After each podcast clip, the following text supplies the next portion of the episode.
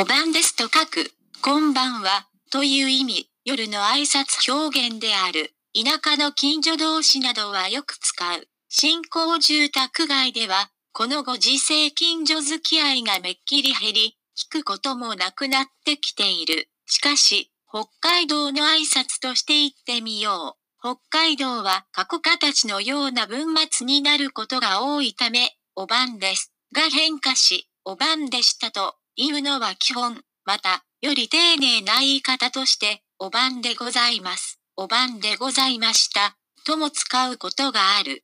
晩にアクセントを置いて発音する。番でした。までが同じ高さ強さで発音する。